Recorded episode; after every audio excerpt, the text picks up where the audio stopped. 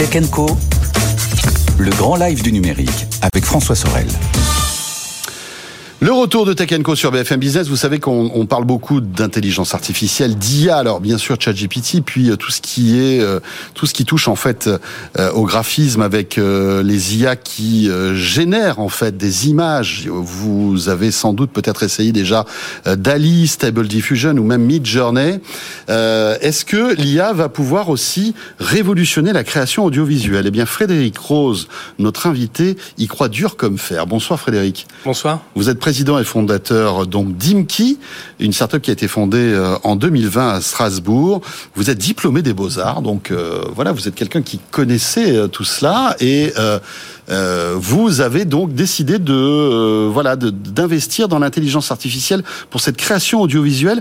Racontez-nous comment l'IA justement peut révolutionner la création audiovisuelle et comment vous vous en servez aujourd'hui. Alors, euh, moi j'ai fait les beaux-arts et ça fait 20 ans que je travaille dans la culture. J'ai d'autres sociétés qui sont spécialisées euh, dans le domaine culturel. Mhm. Donc on fait des expos avec du numérique. Et il y a trois ans, euh, commençaient à émerger les IA génératives sur de la super résolution.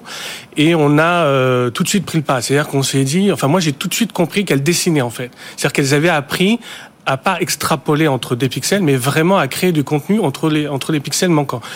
Euh, on a tout de suite travaillé en collaboration avec l'Institut national audiovisuel parce que l'idée c'était que si on entraînait l'IA sur de la très bonne qualité d'image, elle était capable de reconstruire des archives abîmées. Je vous stoppe pour qu'on comprenne bien ce que, ce que ce que vous êtes en train de nous raconter. C'est-à-dire que je prends une image qui existe vraiment, je la fais mouliner par l'IA et cette image va s'élargir, s'agrandir en quelque sorte euh, simplement par, des, par du calcul.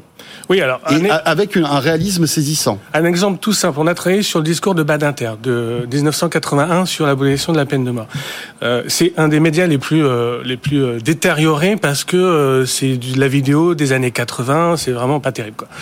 Euh, mais on a entraîné l'IA sur des interviews de Badinter de la même année, mais sur des plateaux télé avec de la meilleure qualité. Et ensuite, on lui a demandé de refaire euh, le discours. Et ben en fait, en gros, elle l'a fait de manière euh, ultra qualitative parce qu'elle avait vu Badinter euh, sur d'autres plateaux avec d'autres qualités d'image. Donc là, elle avait recréé le décor de l'intervention de Badinter, c'est ça? Mm-hmm. Avec une meilleure qualité. Absolument. Et, on n'y voyait que du feu. Absolument. Et on a, nous, on a fait une campagne de photos dans l'Assemblée nationale et on a aussi demandé à l'IA de corriger tous les décors de l'Assemblée nationale. Bon. Et alors, justement, euh, il y a un exemple que, que j'aimerais que vous nous expliquiez, c'est ce projet à Orange, donc au Théâtre Antique d'Orange, avec euh, du 1er mai au 23 décembre euh, prochain, donc l'Odyssée sonore, où justement cette expérience, parce que c'est un, d'après ce que j'ai compris, un spectacle sonore avant tout, hein, qui est accompagné d'un vidéo mapping monumental, mhm. qui est généré par l'IA. Oui. Alors qu'est-ce que ça donne? Racontez-nous. Alors effectivement, c'est d'abord une déambulation. Donc le théâtre antique, c'est un monument antique. Euh, il y en a cinq hein, dans le monde mhm. de cette qualité-là. Euh, c'est un, un, gigantesque volume qui peut accueillir 7000 personnes. L'idée, c'était de le rendre accessible à tout le monde et de pouvoir se balader dedans avec un casque audiophile géolocalisé spatialisé. L'autre enjeu, c'était euh, comme la, vie, la, le, la zone de chalandise est assez faible à Orange, il fallait réduire les coûts de production et euh, quand même offrir un, un, un projet de qualité à la ville. Euh, c'est là où l'IA intervient. En fait, elle a, elle a, deux effets de levier sur ce projet. Le premier, c'est qu'elle crée de très, de, de, des images de très très haute qualité en nombre infini.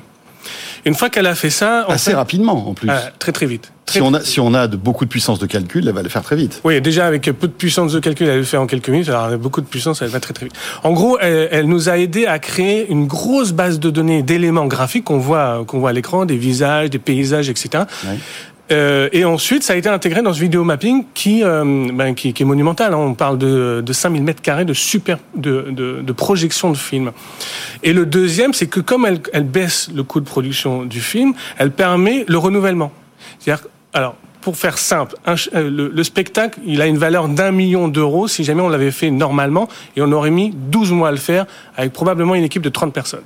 Oui, des graphistes qui auraient été obligés en fait de créer toute la scénographie, enfin toute, toute l'illustration visuelle, alors que là, c'est l'IA qui l'a fait. Exactement. Et donc là, on se retrouve avec quatre mois de production et 5 euh, cinq, cinq graphistes. Qui pilote les IA. Donc c'est avec des budgets qui sont divisés par combien là? Par par deux et demi voire trois. Et en fait l'avantage c'est que ce budget-là sert au renouvellement dans les années futures et donc à créer une dynamique culturelle au sein du théâtre antique. Incroyable. Et euh, quand, quand, vous voyez euh, DAL-I euh, en mid-journey, etc., où on, en fait on, on écrit euh, avec une phrase qu'on a envie de voir et vous avez l'IA qui le crée, mmh. euh, c'est incroyable ça. Vous vous servez déjà de ce type d'outil? Alors oui, on, s'en sert et surtout on, on sert des, des, des, algorithmes de diffusion dont, dont est issu Stable Diffusion. Mais en fait, ce qui nous, enfin, en tant que puriste, en tant qu'homme de l'art, ça manque de justesse. C'est-à-dire qu'on c'est très créatif, elle s'est très très bien dessinée. Mais si on vient, on commence à la manipuler un peu dans les détails, c'est-à-dire que si on lui demande une veste de costume et qu'on lui demande un revers cranté avec une poche à rabat, elle saura pas le faire. Elle saura pas le faire. Et ça, c'est notre c'est notre enjeu à nous. C'est-à-dire qu'en gros, on veut euh, tordre ces IA, les ultra spécialiser sur des dessins très très spécifiques, la mode, le design objet, avec euh, ben, euh, cette expertise notamment française, puisqu'on a une très très grande expertise là-dessus, pour acculturer l'IA, la transformer, lui dire bah maintenant tu vas être ultra spécialisé sur du dessin de, de costumes, mmh. sur euh, de l'objet, etc. Donc oui, c'est exceptionnel. Mais c'est, on n'est qu'au début. Ça, ça progresse. Alors justement, on n'est qu'au début. On est à l'aube d'une révolution. On est d'accord. Absolument. Ça veut dire que demain, euh, on peut imaginer que n'importe quel décor, n'importe quelle scénographie pourra être créé par l'IA en quelques minutes oui, après, il va lui manquer deux choses. La volonté, c'est-à-dire qu'à un moment donné, il faut décider de la création, de l'acte de création. Il faut partir de, de, de, voilà, il faut il faut avoir un point de départ. Un brief créatif. Part, voilà, c'est ça. Bien sûr. Et ensuite, il y a le choix. Mais ça, est-ce que ce brief, ça pourrait pas être ChatGPT qui pourrait le donner? Alors, pour pas vous J'en fais un petit peu. Alors en fait, ce que je lui demande, c'est de me créer. Les, je lui donne un petit brief créatif et je lui demande de l'augmenter. Ouais. Effectivement, ChatGPT l'augmente et ensuite vient alimenter euh, euh, Stable Diffusion. Donc parce qu'on a deux, deux types d'algorithmes. D'un côté, c'est les transformers pour ChatGPT et de l'autre côté, c'est euh, les algorithmes de diffusion pour euh, les générateurs d'images. Quoi. Mais effectivement, l'un peut alimenter l'autre. Très bien, on en parlera euh, aussi cette semaine dans Tech. Euh, on, on, évoquera euh, évidemment l'IA, mais cette fois-ci au service de la création audiovisuelle. donc, je vous invite à rester avec nous tout au long de cette semaine. Merci beaucoup, Frédéric Rose, donc président et fondateur d'Imki. tout ça est passionnant, bien évidemment.